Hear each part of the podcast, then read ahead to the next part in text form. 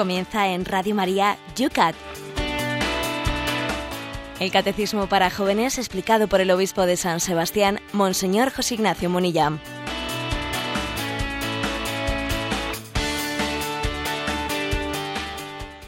Buenos días, queridos amigos de Radio María.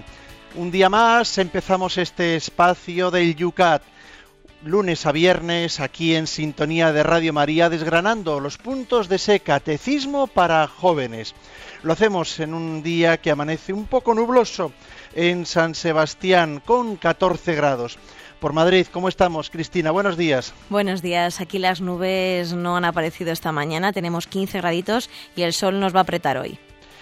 Pues con buen humor, con buen ánimo, empezamos una jornada más como el Santo Padre, José Ignacio, buenos días. Está el Papa que se sale todos los días, predicando todos los días, nos da titulares. Se dice que algunos suelen acusar ya como un tópico que la Iglesia no sabe comunicar, que tiene que adaptarse a un nuevo mundo de la comunicación, etcétera, etcétera, ¿no? Y yo creo que, bueno, que la Iglesia es una alumna humilde y está siempre aprendiendo y bueno, pues de la misma manera que aquí se hace este programa del Yucat en un intento de, hacer presente la palabra del Señor, pues el Papa está teniendo ese género, ¿no? Ese género diario de esa predicación en Santa Marta que tiene tanto eco. Y ayer, el día de San Juan Bautista, hablando de cómo la Iglesia tiene que comunicar y tiene pronunció unas palabras muy interesantes. Decía él que la figura de Juan Bautista le recuerda a él mucho a la Iglesia. Pues porque la iglesia existe para proclamar, para ser voz, voz de una palabra. Y Juan Bautista es la voz de una palabra, la voz del esposo, que es la palabra. Y que la iglesia existe para proclamar esta palabra hasta el martirio, como fue el caso de Juan Bautista. Y la iglesia tiene esa misma vocación martirial, martirio a manos de los soberbios, de los más soberbios de la tierra, dijo el Papa. O sea que la Iglesia tiene una vocación martirial a proclamar una palabra aun siendo malentendida o siendo incomprendida. ¿no? Creo que, por lo tanto, lo que la Iglesia intenta hacer todos los días en este esfuerzo de comunicación, como por ejemplo realiza Radio María, pues lo explicó ayer el Papa con una imagen muy preciosa. Juan Bautista, en la solemnidad que ayer celebrábamos de su natividad, nos recuerda al quehacer de la Iglesia. Pongamos voz a la palabra. Únete a este espacio, acompáñanos durante la próxima hora y te prometemos pues que esa voz resonará un poquito más dentro de la mano de este catecismo para jóvenes que se llama El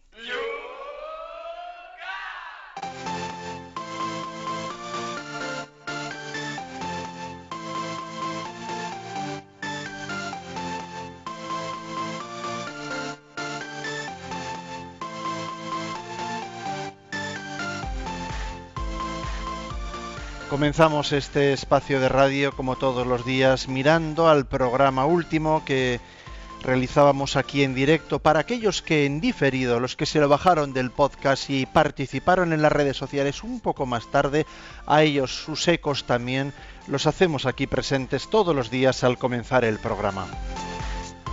Por ejemplo, desde Canarias, Tirso nos dice, Ayer habló del pudor y eché en falta que nos dijese una palabra sobre la falta de pudor en las playas y más en concreto sobre las playas, nudistas. Gracias por su programa y un saludo, nos dicen desde Canarias. Bueno, pues lo cierto, eh, lo cierto es que obviamente, no, pues en ese contexto, eh, en ese contexto de las playas nudistas, vamos, no únicamente playas nudistas, ¿eh? sino que también en las playas no nudistas puede, de hecho existe, ¿no? una evidente, una evidente, pues también eh, una, una, evidente inmodestia en la forma, ¿no? En la forma también de, pues de, de expresar es, externamente, ¿no? Pues la, la, prenda de baño, etcétera. Vamos a ver, ¿por qué tiene su importancia, ¿no? Pues el pudor, eh, la modestia. La modestia tiene su razón de ser porque está preservando, está preservando el misterio de la persona, la interioridad de la persona, y allí donde existe modestia en el vestir, hay una invitación a relacionarse con la persona. Allí donde no hay modestia en la forma de vestir, eh, bien sea en un desnudo, bien sea en una manera eh, provocativa, que ojo, que hay formas de vestir provocativamente que son casi peores que peores que el desnudo. Em, existe como una incitación no a relacionarse con la persona, sino a relacionarse con un cuerpo, o sea, a, a utilizar, a, dejarse, ¿eh? a dejarse de alguna manera seducir por un cuerpo.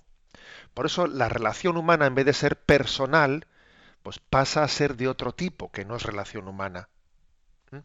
Por eso la modestia es importante, porque es que está preservando el misterio de la persona. Y la inmodestia, pues eh, lo, que hace es que nosotros nos, mm, exhibamos como producto, ¿eh? como un producto, ¿eh? más que como nos, eh, nos propongamos como una persona. Juli desde Santander. Me llama la atención que mientras que existe una gran sensibilidad social contra los abusos sexuales a los menores, sin embargo nadie critica la erotización de la cultura, que llega a atacar la inocencia de los niños con modelos infantiles erotizados. ¿No le parece? Es que tenemos eh, una audiencia que yo creo que es muy aguda en los comentarios que hace, y es verdad. Es que es curioso aquí, ¿no? Lo, que eh, hay ciertos males morales que, gracias a Dios, todavía, ¿eh? todavía encienden todas las luces rojas. Pero lo que hay es una evidente falta de capacidad de ver las raíces de esos males. Se condena el fruto sin condenar las raíces del árbol y eso no puede ser. Claro, gracias a Dios eh, los abusos sexuales contra menores no pues encienden todas las luces de alarma, pero nadie parece decir nada sobre la erotización de la cultura de los niños. no, se respeta la inocencia de los niños. No se respeta.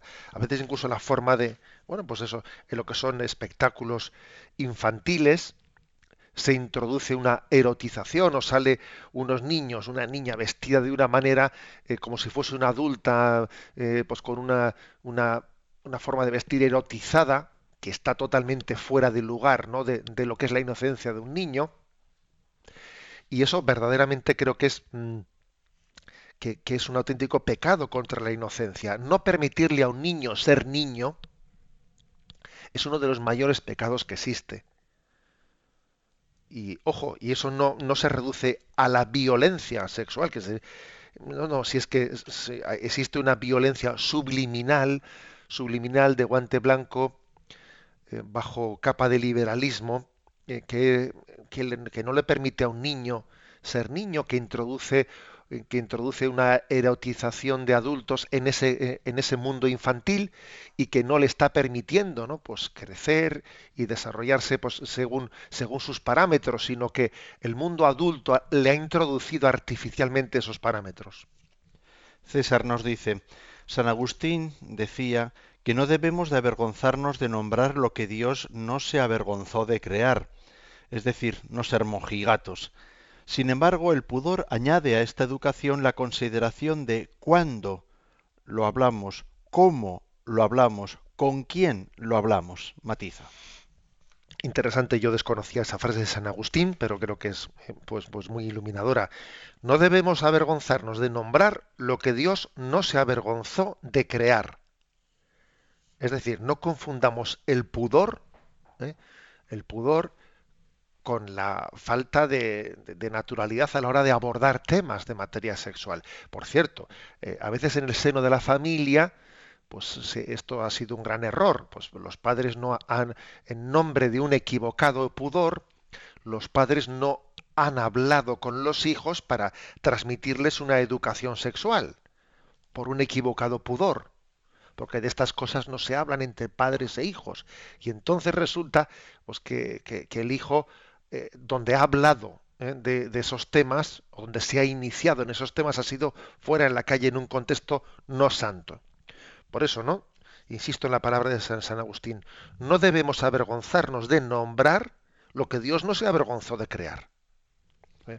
No somos, como dice César, no somos mojigatos, sino que vamos, desde la sensibilidad cristiana se abordan todos los temas, aunque den un poco de pudor. ¿eh? Que aquí también cuando hablamos del sexto noveno mandamiento, pues hombre, no os voy a decir yo que uno cuando lo explica no pueda sentir un poco de pudor, pero hay que abordar los temas sin avergonzarse de ellos. Ahora, claro, mm, pues eh, eso no quiere decir pues que exista una forma de abordarlos que tenga en cuenta el cuándo, el cómo, el con quién.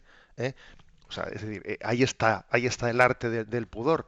O sea, intentar que cuando se hablen de, estos temas, el escenario, el contexto, sea un contexto, un contexto recto, santo, para que, para que hablar de estos temas de sexualidad no nos lleve a trivializarla.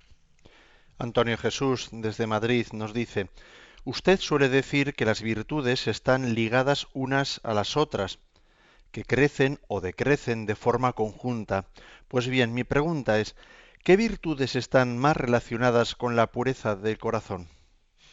Bueno, pues yo creo que una de las virtudes que está más relacionada es la alegría la pureza de corazón está ligada a un corazón alegre. ¿eh? La impureza de corazón está ligada a una amargura, a una amargura, porque después del placer uno busca el placer y después de exprimirlo está vacío. Está vacío. ¿eh? Yo creo que esto es una de las características más grandes. También la humildad, fijaros bien, ¿eh? también la humildad. Es hora, mm, el Padre Pío, el padre Pío de Pietralcina, decía él que, que la humildad y la pureza son dos alas, ¿eh? la humildad y la pureza dos alas para volar. ¿eh? de una manera conjunta, ¿no? Por eso yo creo que en concreto la alegría, ¿no? La alegría interior, también ligada a la esperanza, y la humildad son dos virtudes muy ligadas a la pureza. Desde Málaga, Susana pregunta, ¿Qué le parece a usted moralmente más grave o peligroso en la moda actual, la inmodestia o el lujo escandaloso? Si es que entre Guatemala y Guatepeor, no sé yo si eso de a la hora de cuando uno le propone, ¿no? ¿Qué es peor? No sé si esa es la cuestión. ¿eh?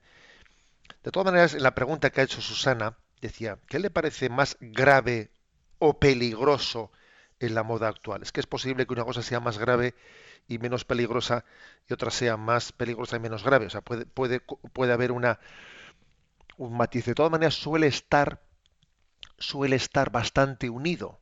¿eh? Por ejemplo, fijaros cómo eh, la inmodestia está ligada al lujo. Es difícil que alguien vista pobremente y, de una manera inmodesta. Cuando se viste de una manera austera, se suele ser más modesto. Es curioso esto, ¿eh? Es un detalle. La inmodestia suele ser cara. Encima de poca ropa, si se me permite la broma, encima de poca ropa, encima carísima. Que ya es el colmo. ¿eh? O sea, esto es curioso la inmodestia eh, y el despilfarro en la forma de vestir suelen, suelen venir de la mano. Curioso. ¿eh? Y bueno, pues yo digamos una cosa, ¿no? Que mira, pues la Iglesia Católica predicó eh, a los antiguos paganos, predicó la caridad, y eso que los antiguos paganos, pues lo de la caridad les parecía una virtud estúpida y eran absolutamente violentos, ¿no? Y la caridad cristiana predicó la caridad. Y le, eh, estos son los mojigatos. Bueno. Y hoy en día la Iglesia predica a los modernos paganos, les predica pues la castidad, que tampoco creen en ella, ¿no? igual que en Roma, ¿no? Eh, igual que Roma, la Roma violenta no creía en la caridad y no creía en la compasión, pues los paganos de nuestros días pues no creen en la, en la castidad y, y la Iglesia pues sencillamente predica el Evangelio de todos los tiempos. Desde Ibiza, Ruth nos pregunta, no sé si mi pregunta es demasiado rebuscada, dice, pido perdón si es así. ¿Podría ocurrir que una persona tenga caídas en materia sexual, pero que al mismo tiempo mantenga un corazón puro? Es muy interesante ¿eh? lo, que, lo que pregunta Ruth, porque, mm, a ver, no, no confundamos la pureza de corazón, la pureza de corazón, eh, no la liguemos meramente eh, a, una, a una pureza mm, física.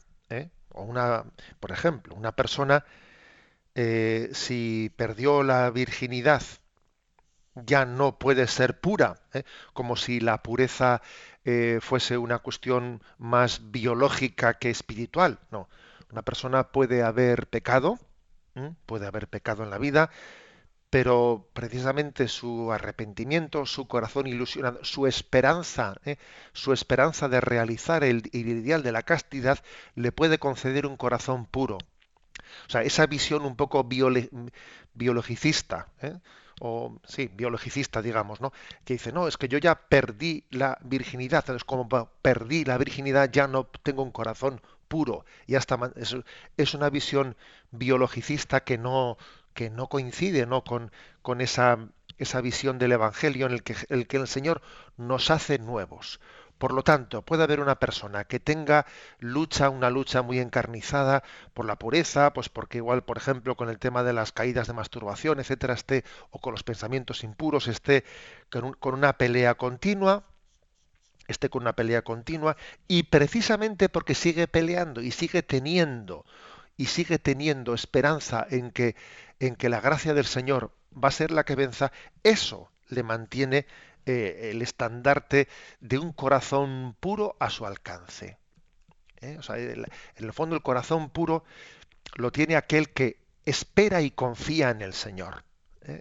¿Eh? Espera y confía en el Señor a pesar de sus debilidades. Esto, esto creo que es importante, porque a veces de la debilidad Dios se sirve para hacernos humildes, para hacernos humildes. Y entonces el Señor nos purifica, nos purifica desde la experiencia de que somos mendigos de la gracia y que por nosotros mismos pues, pues podemos muy poco, pero confiamos y esperamos en que la gracia de Cristo sea victoriosa en nosotros.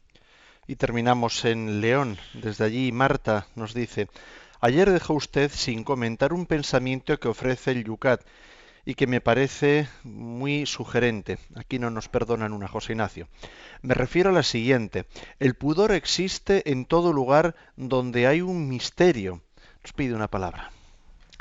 Sí, la frase es... El, el Yucat ya hemos comentado en alguna ocasión tiene en, pues en sus márgenes una, serie de citas que suelen ser muy interesantes. ¿eh? Y esta, esta cita, eh, el pudor existe en todo lugar donde hay un misterio. O sea, es decir, eh, el pudor es decir, a ver, un hay que mm, de alguna manera entender que el hombre se comunica y al mismo tiempo eh, mm, está como tutelando un misterio. ¿eh? Un misterio que no se exhibe ante cualquiera, no, se comunica de una manera, pues, digamos, pedagógica uno tiene que saber expresarse, pero también tiene que saber guardarse. ¿Por qué? Porque el misterio de la persona no se exhibe delante de cualquiera. El hombre es relación, pero también es intimidad. Nos relacionamos, pero tenemos una intimidad. Tan malo sería que una persona no tenga relación, no tenga comunicación, como que sea, pues, eh, como, que sea un anuncio publicitario que se pone delante de todo el mundo. No, oiga, bueno, pues eso quiere decir que en nosotros, en el hombre, hay un misterio que no se comunica a cualquiera de cualquier forma. ¿eh? El misterio más profundo que hay dentro del hombre se, se reserva para quien, para compartirlo con aquel con quien Dios nos ha dado una vocación a formar una alianza, que es en el matrimonio. En el matrimonio existe una alianza completa, ya no seréis dos, sino una sola carne. Por lo tanto, uno se guarda para darse. Es guardarse para entregarse. Y eso es un misterio interior, un misterio de la persona de la cual, de la cual solo Dios es, es dueño y, Dios ha querido que en la vocación al amor pues lo, compartamos plenamente allí donde Dios nos ha dado una vocación de la plena alianza. ¿eh? Por eso es, a esto se llama el misterio interior de la persona. ¿eh? Tiene que haber comunicación, pero tiene que haber también pues una, una conciencia de que uno tiene que reservarse para, pues para la plena entrega allá donde Dios nos ha dado la vocación a la alianza matrimonial.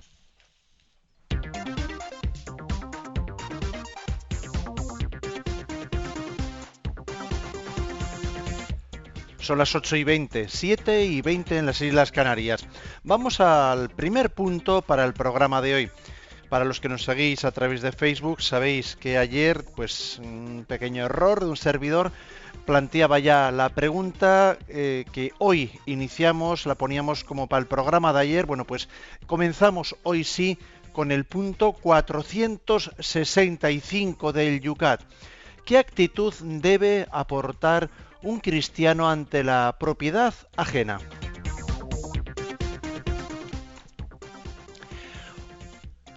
Un cristiano debe aprender a distinguir los deseos razonables de los injustos e irrazonables y adquirir una actitud interior de respeto ante la propiedad ajena. De la avidez provienen la codicia, el robo, la rapiña y el fraude, la violencia y la injusticia, la envidia y el deseo ilimitado por apropiarse de los bienes ajenos. Bien, pasamos al décimo mandamiento, el último de los mandamientos, igual que el noveno mandamiento, no consentirás pensamientos ni deseos impuros, está unido al sexto mandamiento, el mandamiento sexto es no cometerás actos impuros y el noveno es un mandamiento que es un poco como el, sexto, pero en cuanto eh, a, los pecados de, pensamiento y de deseo. Bueno, pues algo parecido pasa con el séptimo y décimo mandamiento. El séptimo es no robarás y el décimo no codiciarás los bienes ajenos. bien sea en el tema de la sexualidad y en el tema de la relación con los bienes, con los bienes están como desdoblados los pecados de, obra y los pecados de, de deseo de pensamiento. Bueno, mm, entonces la primera pregunta es, ¿con qué actitud ¿no? hay que, hay que mm, disponerse ante eh, la propiedad ajena? ¿Mm? Bueno, pues aquí eh, eh, en el consejo, en el consejo que se nos da es en vigilar nuestro corazón, vigilar nuestro corazón ante la tendencia, la tendencia que tenemos de avidez, es decir, ¿no? de, codicia. La palabra eh, codicia, la palabra envidia, la palabra avidez, ¿eh? mm, pueden ser aquí en este sentido sinónimas. Sobre todo, sobre todo, fijaros que existe una tendencia de un corazón, cuando un corazón no es interiormente consciente de todos los dones que Dios le ha dado, cuando uno no aprecia los dones que ha recibido de Dios, ¿eh? está muchas veces volcado en los bienes ajenos. A mayor riqueza interior, menos avidez ante lo que a uno le rodea. A mayor conciencia de los dones de Dios, pues uno vive más satisfecho y menos envidioso de las cosas que le rodean. Ahora, como uno no, no aprecia, como uno no se sienta, no tenga conciencia ¿no? de, que Dios, de que Dios le ha rodeado de muchos dones, eh, de, que, de que su vida es un regalo de Dios, si uno no tiene conciencia de que nuestra vida es un regalo de Dios, entonces, a falta de autoestima, a falta de autoestima, pues entonces parece que su, eh, su estima se está fundada, está basada eh, sencillamente en que los demás le, eh, le reconozcan, eh, mejor dicho, que o poder tener, tener lo mismo que tienen los demás, em, poder que me juzguen como me juzgan, como está juzgándole a los demás, poder alcanzar su mismo estatus, es una es un continuo referirse a los demás por falta de conciencia de los dones que hemos recibido. La primera clave pues está en em, en educar nuestros deseos. Hay un salmo, que es uno de los salmos más breves del Salterio, que dice, Señor, mi corazón no es ambicioso, ni mis ojos altaneros, no pretendo grandezas que superan mi capacidad, sino que acallo y modero mis deseos como un niño en brazos de su madre. Espere Israel en el Señor, ahora y por siempre. Es decir, que mm, de alguna manera eh, cuando ese salmo dice, acallo y modero mis deseos como un niño en brazos de su madre y dices que bueno, si estoy en brazos de mi madre ya tengo lo esencial, luego mis ojos no soy envidioso ni soy altanero, pero porque estando en brazos de mi madre tengo lo esencial. ¿eh? A mayor conciencia de los dones de Dios, menor envidia. A menor conciencia, ¿no? de la gracia con la que Dios nos ha rodeado y nos ha regalado, pues entonces vienen las codicias, las envidias, estar siempre fijándose en uno, en otro, como a veces hemos dicho en este programa, ¿no? Surge una especie de tortícolis espiritual que consiste en mirar a la derecha, a la izquierda, mirarse unos a otros, compararse con los demás, ¿eh? pues porque el que no sabe mirar arriba está continuamente mirando a la derecha y a la izquierda. Pues porque no mira los dones de Dios, no mira, no mira los regalos del Señor y entonces está continuamente eh, pretendiendo, ¿no? Pretendiendo buscar en los demás lo que en realidad Dios le dio en su interior.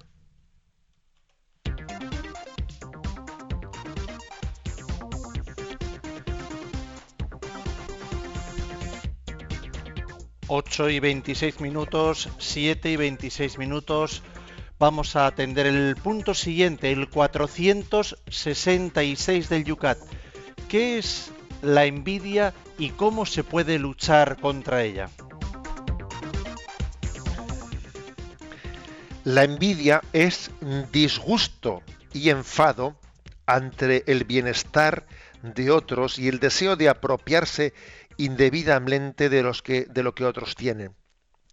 Quien desee el mal de otro peca gravemente. La envidia decrece cuando uno se esfuerza por alegrarse cada vez más de los éxitos y los dones de otros, cuando se cree en la providencia amorosa, perdón, cuando se cree en la providencia amorosa de Dios también para uno mismo y cuando se orienta el corazón hacia la verdadera riqueza. Esta consiste en que por medio del Espíritu Santo tenemos ya parte en Dios. Bueno, vamos a ver, hay niveles, ¿no? También de envidia, etcétera. Un nivel de envidia es la, eh, tristeza, ¿eh? la tristeza eh, por bueno uno se pone triste por, por la falta eh, por la falta de yo no soy como ese no y entonces de alguna manera me, me, entristece el no ser como ese. Es un nivel no y otro nivel todavía peor bastante peor es el de alegrarse de que al otro le vaya mal. ¿Mm? me pongo triste me pongo triste porque al otro le vaya bien eh, me, alegro de que a el otro le vaya mal, que obviamente son cosas que son correlativas, ¿no? Dicen por ahí, no sé si será, eh, no sé si será cierto eh, o, será un poco, pues una especie que a veces una imagen pedagógica que se utiliza, que dicen que en la India existe un pájaro que se llama nibo, como digo, no sé si es género, género literario pedagógico o, es así, pero bueno, es lo de menos. Que este pájaro, el nibo, pues tiene la característica de que cuando hace sol está triste ¿eh? y cuando está nublado y está lloviendo se pone a cantar. ¿eh? Y es un poco imagen del, envidioso, que le apena el bien, de, bien de los demás y se pone, sin embargo, contento cuando los demás le vayan mal. ¿no? Hasta ahí llega, ¿eh? hasta ahí llega el corazón, el corazón envidioso. Por eso, ¿cómo se ataca un corazón envidioso? Creo que es muy importante el aprender a disfrutar, a gozar del bien ajeno. Qué bueno, qué bueno que Dios te haya bendecido al vecino, ¿eh? Qué bueno que Dios te haya bendecido con ese don. O sea, me alegro por ti, me alegro por tu bien. El que uno sepa participar de las alegrías del prójimo es la, es la mejor medicina contra la envidia. Alegrarse del bien ajeno. Eh, tener un corazón, eh, un corazón en el que, en el que entran todos, en el que quepan todos, eso es muy importante. Y en eso hay que educarse. Y los sentimientos son educables, ojo, los sentimientos son educables. si uno no los ha educado nunca y les ha dejado que crezcan y que crezcan, al final se convierten en unos déspotas esos sentimientos envidiosos se adueñan de ti. Pero claro, el hecho de que tú les hayas permitido tener esa carta de ciudadanía, hace que luego ya te parezcan a ti que son, vamos, incontrolables, ¿no? Como si la envidia es algo que te sobreviniese y tú no, ¿eh? tú no has tenido parte en ello. No, no, perdón, tú sí has tenido parte en ello, porque, pues porque no has educado tus sentimientos y cuando has sentido, ¿no? Cuando has sentido una especie de tristeza por el bien ajeno, no, no la has mortificado. Es que hay que saber mortificar los sentimientos eh, que, son contrarios a la verdad y a la bondad es que existe, ha existido ¿eh? un, falso naturalismo, naturalismo que bueno, que eh, se confunde la, naturaleza con el pecado original, perdón, y es que no es lo mismo la naturaleza y el pecado original nuestros pecados personales, no es lo mismo. La, de la negación del pecado original y de la denegación de las consecuencias que el pecado tiene en nosotros, viene a que algunos se piensan que todo lo que se le pasa por dentro, cualquier cosa que se le pasa por eso ya es espontáneo y natural. No, no es espontáneo y natural. El hecho de que tú te pongas triste por el bien del prójimo, eso no, es nada espontáneo ni natural, eso es fruto del pecado. Y tú tienes que saber interiormente corregirlo. ¿eh? Y ser, ser firme, ¿no? Y ser, y ser fuerte con los sentimientos que tú sabes que son, que son contrarios al bien y a la verdad. Bueno, por lo tanto, en primer, primer lugar, ¿no? educar nuestro corazón eh, con, el, con la capacidad de alegrarse con el bien ajeno, con el bien de los demás. Igual que Dios se alegra con el bien del hombre. Dios se alegra con el bien del hombre y Dios y a Dios le entristece el, el que el hombre se haga daño, ¿no? a sí mismo. Bueno, pues recordad que un día dijo una frase no de San Agustín, dice, ¿qué ofende a Dios? Ofende a Dios lo que daña al hombre. Pues a nosotros también, ¿no? Aprendiendo de Dios deberíamos decir, ah, mira, a mí lo que me, hace daño no es que, el, prójimo eh, triunfe o que el prójimo eh, viva feliz. Lo que me debía hacer daño es que el prójimo sufra. Eso es lo que me tiene que hacer daño. Así el hombre se parece a Dios. Cuando eso es así, somos imagen y semejanza de Dios. Porque a Dios lo que le duele es el mal del hombre. Y a mí es lo que me tiene que doler también. Luego, aquí hay una cita ¿eh? de San Basilio Magno. ¿eh? Lo digo para que luego no nos digan los oyentes que no comentamos las citas. San Basilio Magno no dice en su regla, pues así como el óxido corroe el hierro, Así corroe la envidia el alma que la padece. O sea, la envidia te corroe. La envidia te, impide disfrutar de la vida. Y, hay que, erradicarla. ¿eh? Hay que erradicarla. Eso creo que es una de las tareas más importantes. En segundo lugar, también algo que ayuda mucho eh, es creer en la providencia amorosa de Dios. Dios nos ama a todos, pero a cada uno nos ama de una manera distinta y con cada uno tiene una providencia diferente. Luego esa manía siempre, ¿no? De, compararnos y por qué este sí, por qué este yo no, ¿no? O sea, vamos a ver que es que el amor de Dios es singular con cada uno de nosotros. Es singular. Entonces no, no estemos pretendiendo ¿no? que todas las historias entre nosotros eh, tengan que ser juzgadas desde nuestros parámetros, que no. ¿eh? O sea, la, mm, la, fe en la providencia amorosa de Dios, que tiene con cada uno de nosotros una historia. Y yo no me comparo con nadie, ¿eh? no me comparo con nadie ni me cambio con nadie. Esto que, esta frase que acabo de decir, fijaros bien, no, alguno podría parecer que es soberbia. No, no, no no me cambio por nadie. Digámoslo todos esto. Yo no me cambio por nadie porque, porque acepto, ¿eh? acepto mi vida y acepto esa historia que Dios tiene conmigo que todavía no ha terminado y que todavía está esperando llegar a la, culminación que Dios quiere hacer en cada uno de nosotros. ¿no? Esto también es muy sanador, muy sanador de la envidia, la, fe y la confianza eh, en, el, eh, en la historia providente que Dios tiene con cada uno de nosotros. Y además la historia de los demás a mí no me estorba, más bien me ayuda. Dios ha puesto personas en torno a nosotros que son como signos, como son señales en el camino, que me ayudan, que me estimulan, que me estimulan, ¿no? Para poder llegar hasta Él.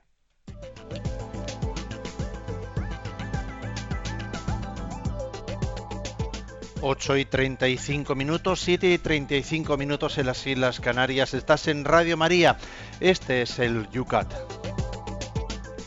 Es el tiempo para vuestra participación. Recordamos los canales. A través de Twitter, tu pregunta la condensas, pero tienes que citar para que nos llegue arroba obispo munilla. También lo puedes hacer en Facebook en la página de este programa Yucat Radio María bajo las dos preguntas que acabamos de comentar. El correo electrónico de este programa yucat@radiomaria.es. Y también tenemos el teléfono de Radio María a vuestra disposición. Para participar en directo 91 153 8550 91 153 8550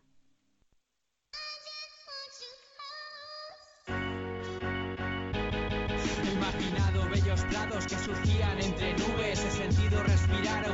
lleno de abedules. No adules a este rap, ni utilices frases forzadas. Una métrica sincera y una rima sin fachada. Descuida, yo no vengo aquí porque sea el más listo. Solo comparto mi fe porque creo en Jesucristo. Lo he visto en tu mirada, no te crees que sea el azar. El mundo es muy complejo, a silencio para escuchar. Si por dentro estás vacío, vacío compartirás. Quizás por pensar mucho olvidaste confiar. Dar un salto es importante cuando ya no puedas más. Si algo tan vale a tu vida, corta, déjalo Te ofrecen felicidades de cartera pasajeras y te atacan cuando buscas la semilla verdadera. Yo me arriesgo pues no quiero ir siguiendo a los demás, pues va directos a un mundo de amargura sin pesar. Solo quiero estar muy cerca, ir al cielo cual cometa, que seas tú mi guía en este tour por los planetas. Rellenar esta viñeta con un continuará, con la muerte no termina, solo acaba de empezar. Solo quiero estar muy cerca, ir al cielo cual cometa,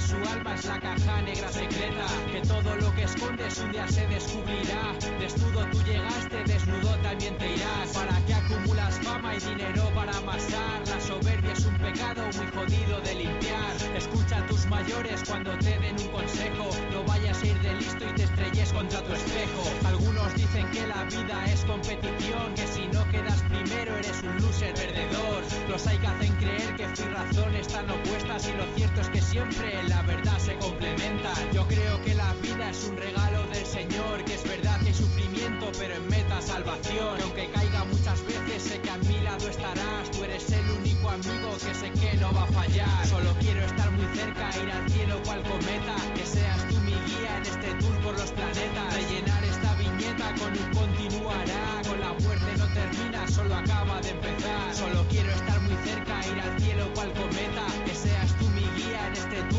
Planetas. Rellenar esta viñeta con un continuará. Con la muerte no termina, solo acaba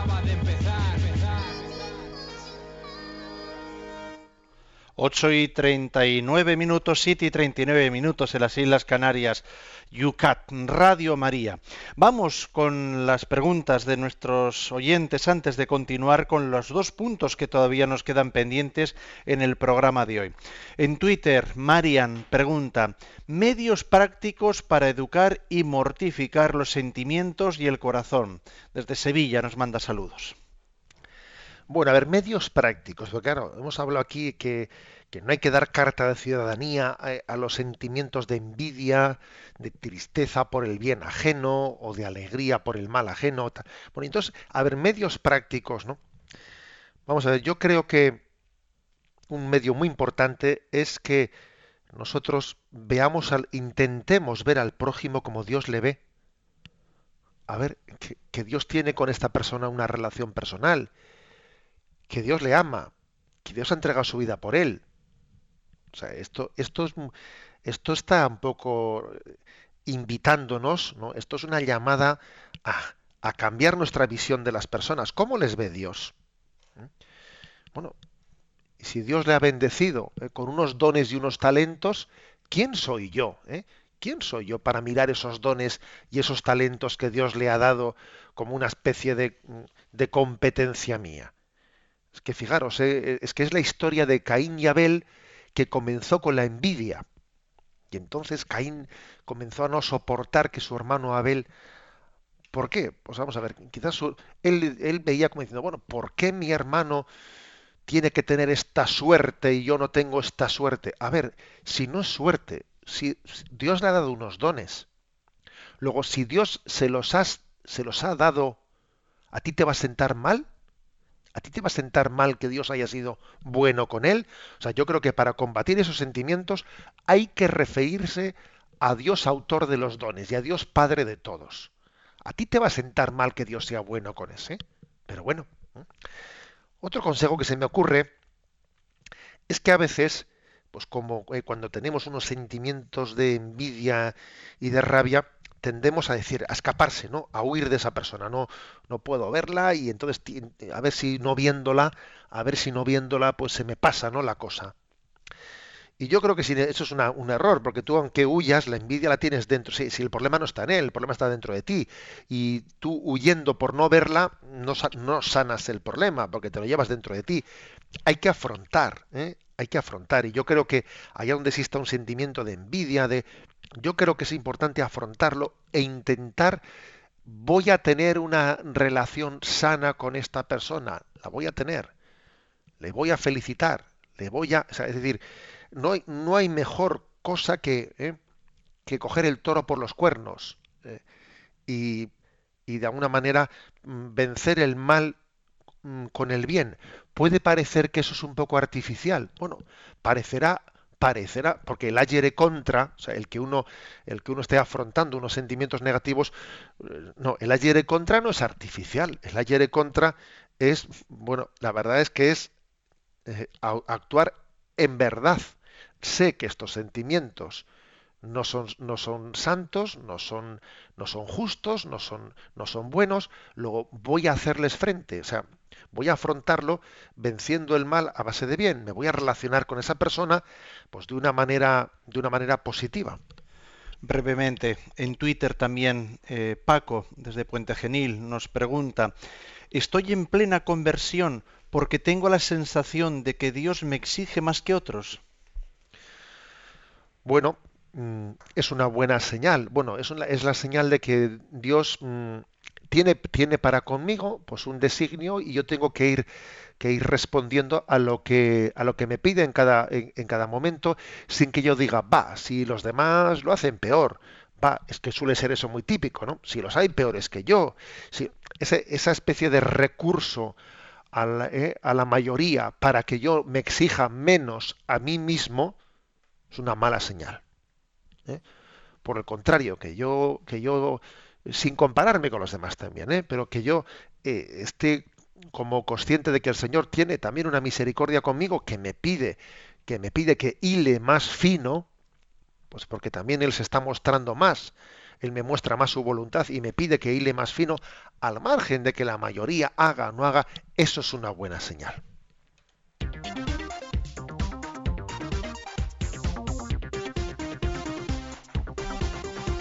8 y 44 minutos, 7 y 44 minutos en las Islas Canarias. Comenzamos con la segunda parte, con los dos puntos que nos quedan pendientes. 467 del Yucat. ¿Por qué nos exige Jesús la pobreza de corazón?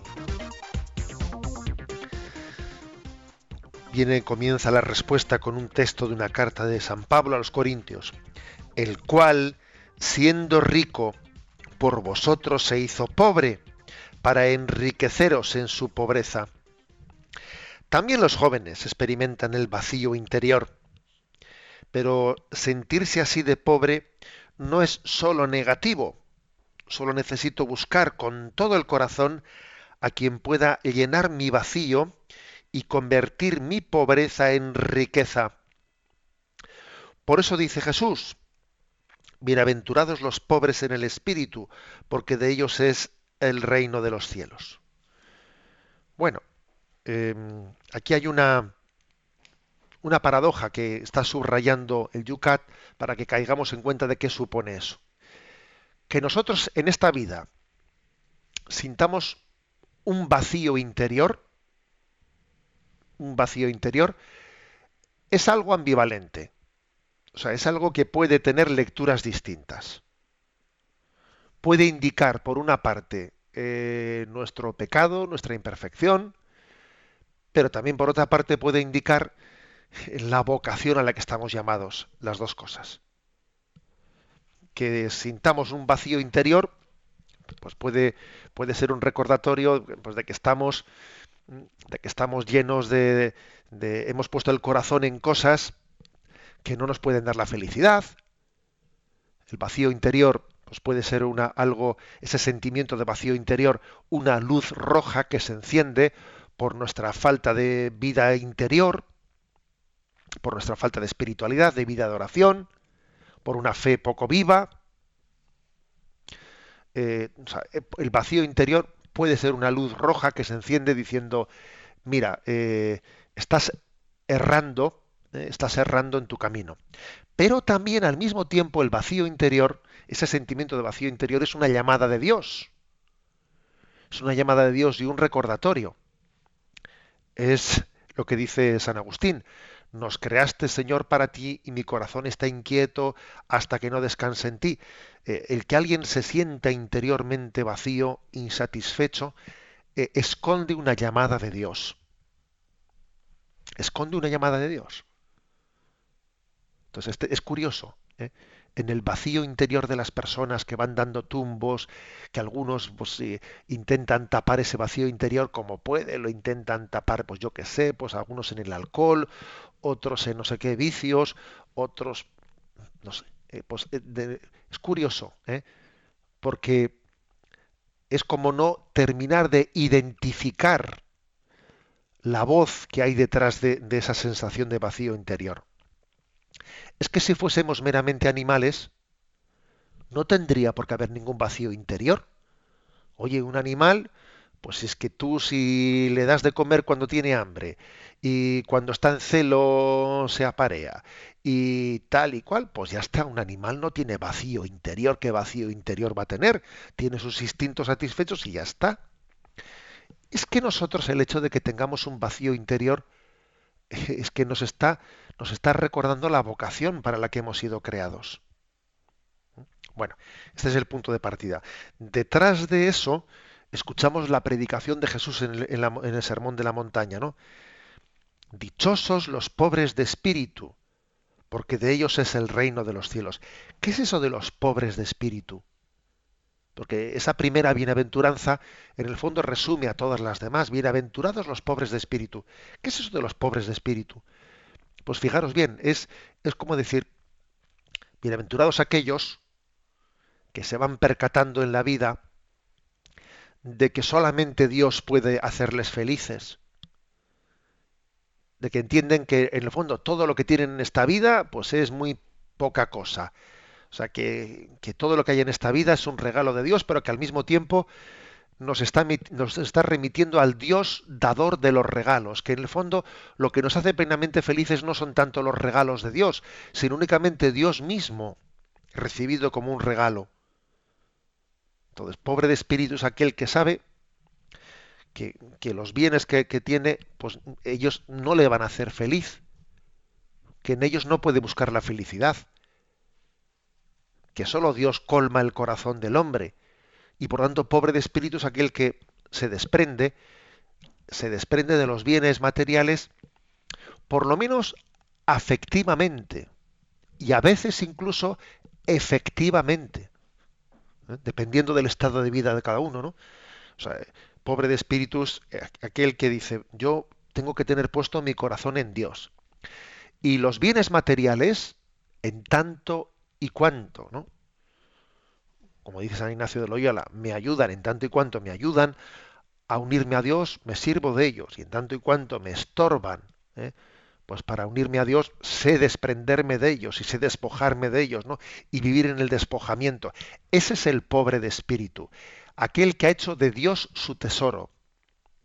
Y para hacer de Dios su tesoro, pues tiene que desprenderse de falsos tesoros. Igual que la esponja, pues para poderse eh, llenar de agua cristalina, primero hay que estrujarla y desprenderla del agua sucia. Y entonces si tú le has desprendido, eh, la has estrujado bien a la esponja, entonces ya está capacitada para, eh, para recibir el agua cristalina. Bueno, pues algo así ocurre, ¿no? O sea, el, corazón tiene que estar desprendido del apego, del apego a, lo, a todo aquello que no es Dios, para poder llenarse de los dones de Dios o para recibir los dones de Dios como dones de Dios y no como codicio y no como mm, bienes codiciados o fruto de mi codicia. Este es el, el, ideal y ojalá no hiciésemos de esta primera bienaventuranza pues la bandera de nuestra vida. Señor, hazme pobre de espíritu, que solo tú seas mi, tes mi tesoro.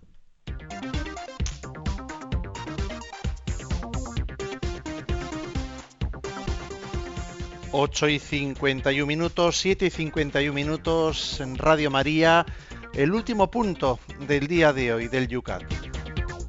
468. ¿Qué es lo que el hombre debería desear más ardientemente? El anhelo último y mayor del hombre solo puede ser Dios. Contemplarle a Él, nuestro Creador, Señor y Redentor, es la felicidad sin fin. A ver, ¿cuál es la meta de nuestra vida? ¿Cuál es el objetivo de nuestra vida? Pues, pues la unión definitiva con Dios en el cielo, en la vida eterna. Entonces dice, a ver, lo lógico es que esto es lo que más ardientemente tenemos que desear. El hecho de que nuestro deseo más ardiente no, sea este, sino sean otros, es, a ver, mal asunto. Está, las cosas están mal orientadas. ¿no? A veces he puesto yo el ejemplo bueno, no quiero decir, no, quiero llevar esto hasta el extremo, pero, pero es indicativo, ¿no? Que por ejemplo, pues eso, vienen las épocas de exámenes. Y entonces elevamos a Dios ardientemente nuestras súplicas, tal, y en las ermitas eh, de muchas poblaciones de, nuestra geografía eh, crece el número de velas, eh, de velas en tiempo de, exámenes, pues porque le, le, pedimos a la abuela que rece por nosotros y lo otro y lo otro. O, por ejemplo, ¿no? Pues hay una pues una oposición para un determinado puesto y hay mucha gente que se presenta eh, y entonces le er, dirigimos súplicas a Dios legítimamente, ¿no? Pero el hecho de que pidamos ardientemente ciertas cosas y sin embargo el don de la vida eterna, el don de la unión con Dios, no sea objeto o no sea el objeto principal de nuestra oración, mal asunto eso indica que, no, nos no tenemos puesto nuestro corazón en lo esencial. Y lo esencial es la unión con Dios. Lo esencial es la unión con Dios, que es la vida eterna. Nuestra petición principal debiera de ser esta. Señor, que toda la familia nos unamos en el cielo, que no faltemos ninguno a ese banquete de bodas, que, nuestra, que, la unión eterna contigo comience ya desde aquí, eh, en vivir en gracia, en vivir junto a ti. Eso es lo fundamental. Entonces, el hecho de que estemos demasiado preocupados por lo secundario ¿eh? y lo principal no sea objeto de nuestro deseo, de nuestra oración, nos tiene que encender las luces rojas, como decimos. Entre otras cosas porque cuando uno vive en gracia de Dios, ¿eh? el Espíritu Santo habita en él, pues ya es que tiene que recordárselo a sí mismo para que eso le haga feliz, para que, para que de ahí busquemos la fuente de mi felicidad, ¿no? Dios es mi Padre. Qué feliz soy, soy hijo suyo, soy hijo de Dios, pero bueno, si, si está el Señor conmigo, a ver, si, si eso es lo fundamental, si el cielo ha comenzado aquí, pues en vivir en gracia. Y mi única petición es que este vivir en gracia pues se, se conserve y se plenifique en la visión en la vida eterna. Esto es lo principal. Y desde luego esto es sanador de todo tipo de envidias y de codicias quien tiene claro el norte de su vida, no se va a distraer por el camino. Ahora, quien no tiene claro el norte, pues lógicamente está siempre eh, pues dando tumbos, dando tumbos porque no sabe a dónde mirar. Eh, la clave pues está en, en ser conscientes de dónde venimos y a dónde vamos. Eh, hace poco colgué también ahí en, en el Facebook y también en Twitter, eh, pues una, una reflexión que decía, ¿no? El que, el que olvida el punto de partida pierde fácilmente la meta. Y el que olvida el punto de llegada, pues obviamente eh, pues tiene todo, eh, todo el riesgo de perderse por el camino. Esta es la clave. ¿eh? Esta es la clave y tenemos que pedir a Dios la gracia de tener un corazón bien centrado. Y aquí estar centrados es ni más ni menos eh, pues tender a Dios como eh, alfa y omega, origen y meta de nuestra vida.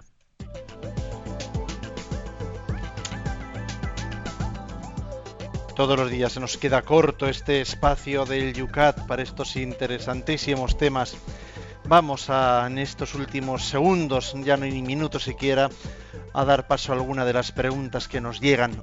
Una por lo menos, José Ignacio, que todavía está rezumando el tema anterior. Nos dice Manuel Firma, mi hija de 22 años me dijo que aún es virgen. Ella tiene novio y le aconsejo que vaya a misa con su novio y que no tenga sexo hasta casarse, pero que hoy se casa uno cada vez más tarde porque no hay trabajo y por ello es más posible caer, dice.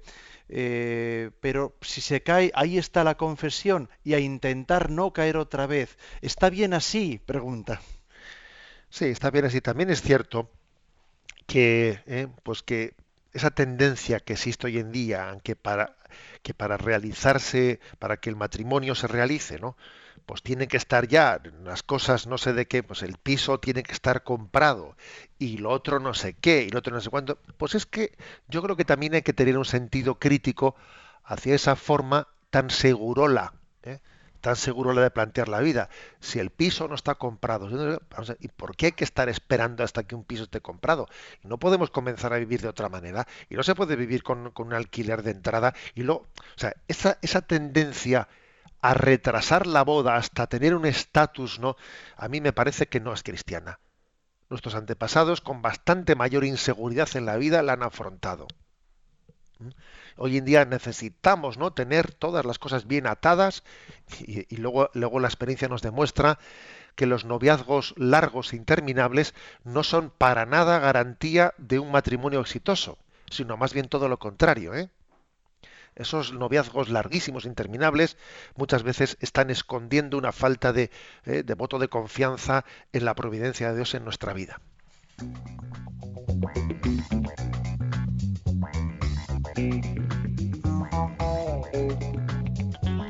Antes de terminar, tenemos que dejar en las redes sociales los puntos para el programa de mañana. Vamos a ver, cambiamos a la cuarta parte del catecismo del Yucat. ¿eh? La primera parte es la parte de la fe, la segunda parte es la parte de los sacramentos, la tercera parte es la de la moral, que ya hemos terminado, y ahora pasamos a la cuarta parte, que es la de la oración. Es a partir del punto 469. Primera pregunta, ¿qué es la oración? 470, ¿por qué ora el ser humano? 471, ¿por qué Abraham es modelo de oración? 472, cómo oró Moisés. Concluimos el programa de hoy recibiendo la bendición. La bendición de Dios Todopoderoso, Padre, Hijo y Espíritu Santo descienda sobre vosotros. Alabado sea Jesucristo.